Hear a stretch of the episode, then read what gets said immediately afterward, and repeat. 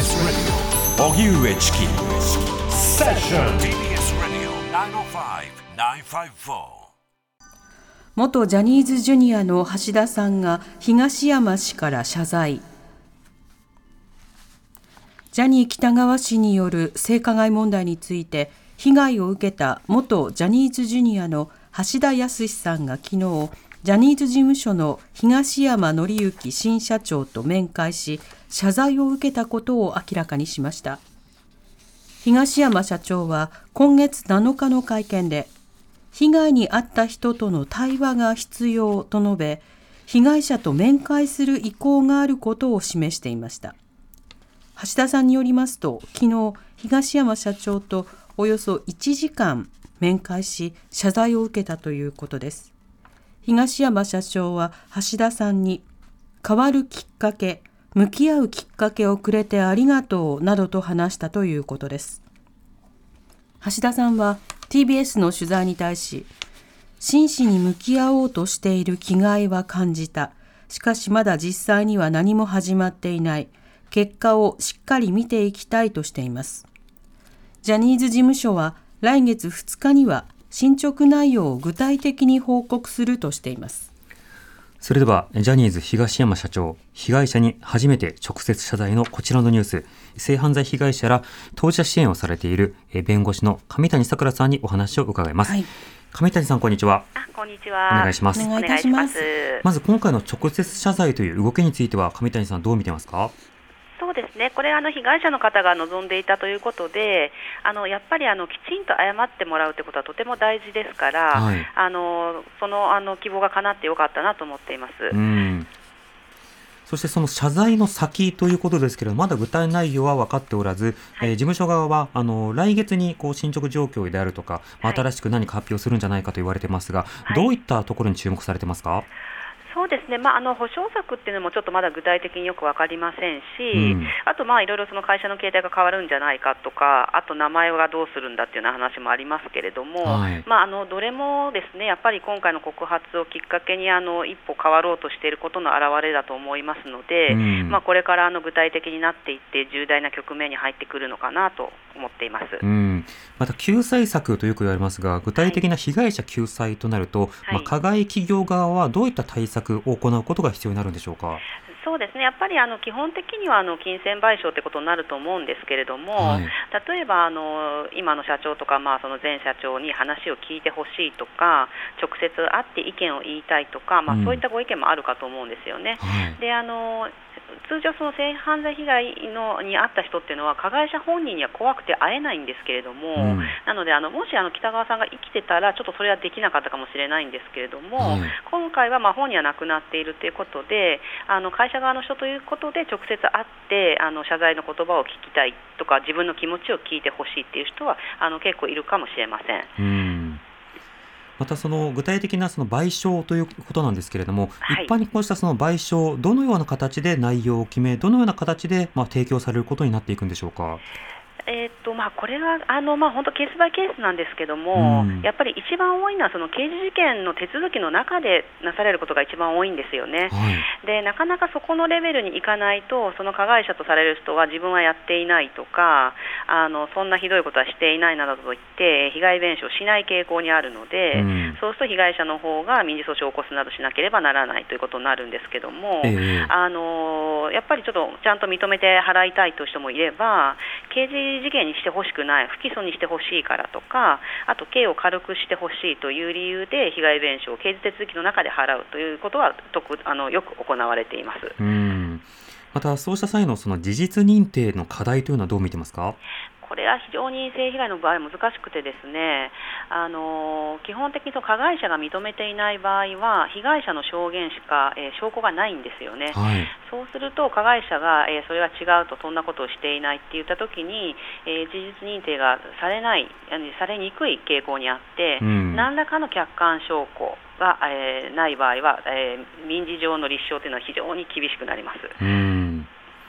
となった時に、では今回はあの具体的にまあ企業側としても大まかなその事実としては認めているので、はい、個別の事実認定とそれに対する保証、これをどうするかですが、はい、まあ、まだ見えないところたくさんありますが、いかがでしょうか？そうですね。あのちょっとやっぱりその事実っていうのもやっぱり、えっと、皆さん被害に遭ったのが子どもの時だし、はい、あのかなり昔のことなので詳細まであの自分でもあの覚えてないところもあると思うんですよね。うそうするとなんかその事実認定って難しいのであの事務所側もそこまであの細かい事実認定を求めないとは思うんですけれども、はい、えっと、やっぱりその、えっと、被害に応じて金額を変えていくのかどうするかっていうところはちょっとやっぱり一つ焦点になると思います。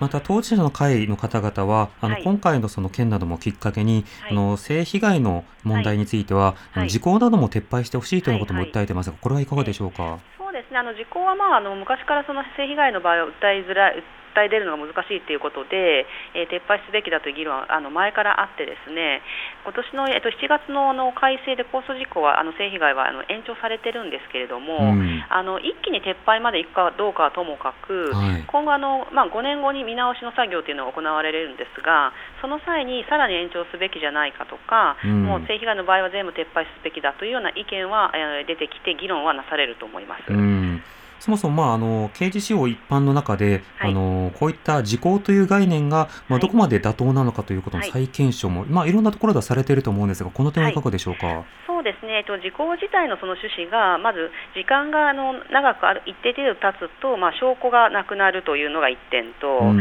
えー、被害感情が薄れるというのが1点と、うん、えー、まあ、3つ目があの、まあ、それだけ長く続いているっていう社会状態っていうんですかね、はい、そのあの社会的安定性を図るというような趣旨なんですけれども、まあ、よくよく考えてみると、まあ、確かに記憶は薄れたりしますけども客観証拠があれば証拠がなくなるってことはないですし、うん、あの時間が経てば被害者の感情が薄まるっていうのは実は全然違っていて、はい、時間が経てば経つほど腹が立つっていう人もいるし、うん、特に性被害の場合なんかずっと傷となって長くあの残っていますし時間が経ってからの方が辛いっていうのもありますから、はい、まずそこの趣旨はああの当てはまらないということと、うん、えー、結局、まあ、そのもうずっとその処罰されない状態で、えー、事実が続いているから社会的安定を図るんだということについても結局、自分は何もあのしないでですね、まあ、のうのうと逃げ切っているとその状態を保護するのかっていうのも意見もありますから、ちょっと時効制度のその趣旨自体を本当にこれでいいのかってことはやっぱり根本的な議論が必要だと思います。そうですね、はい、とりわけあの被害者感情などについては、はい、あのこうやってさまざまなその性暴力というものが、はい、あの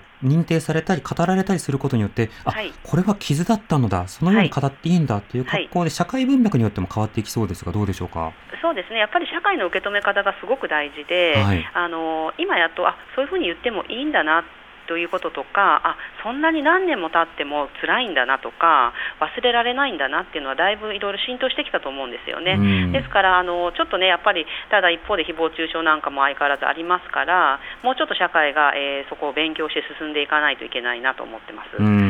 その誹謗中傷に関しては、えー、はい、今日当事者の会代表が、まあ、誹謗中傷についても警察に被害届を提出するということが方針として出されています。はい、まずこの動きについてはいかがでしょうか？まあ本当これ本当お気の毒ですよね。あのああやってあの一生懸命活動してらっしゃるのにあのもちろん意見はあっていいと思いますけども、はい、やっぱりそれが誹謗中傷の領域にいたらそれはもう意見じゃなくて言葉による暴力でしかないですから、あのこういったものは本当に残念ですけれども積極的的にあの警察に届けてあの捜査していただくしかないなと思っています。うんまたこういった誹謗中傷、本当にこうした性暴力の問題については、ついて回るものなんでしょうか？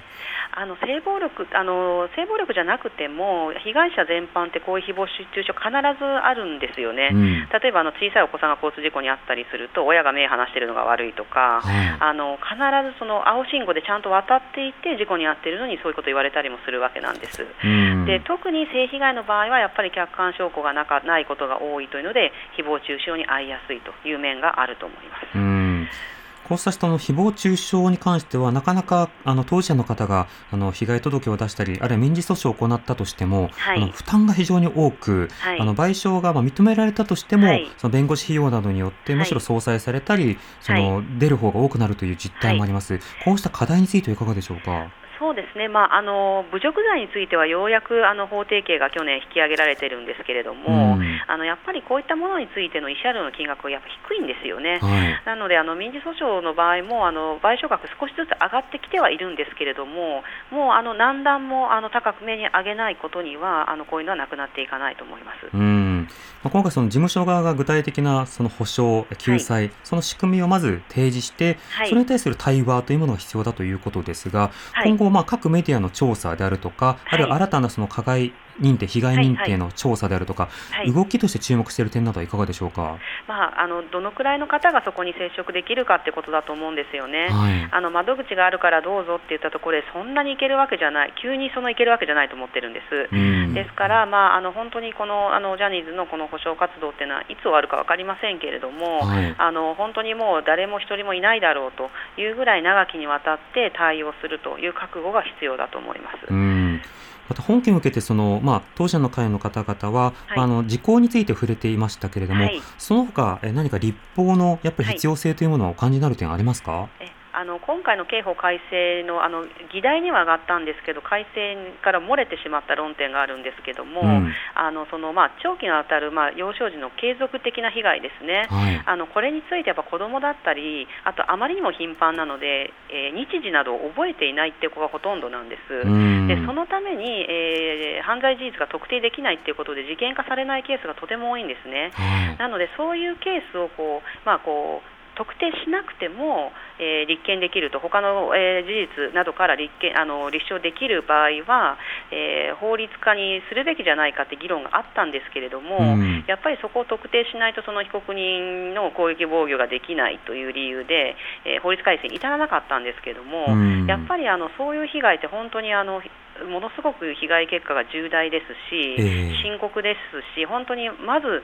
先に救うべき事案だと思うので、あのぜひそこのところですね、なんとかその、えー、法律のあのところの難しいところの壁を越えて、立法化できるといいなと思ってます。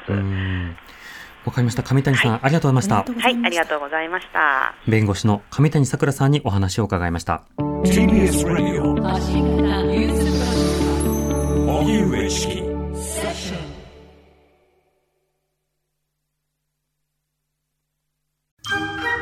ボンジュール三輪明宏です。ポッドキャスト番組三輪明宏のバラ色の人生配信は毎週日曜日と水曜日です。忘れないでね。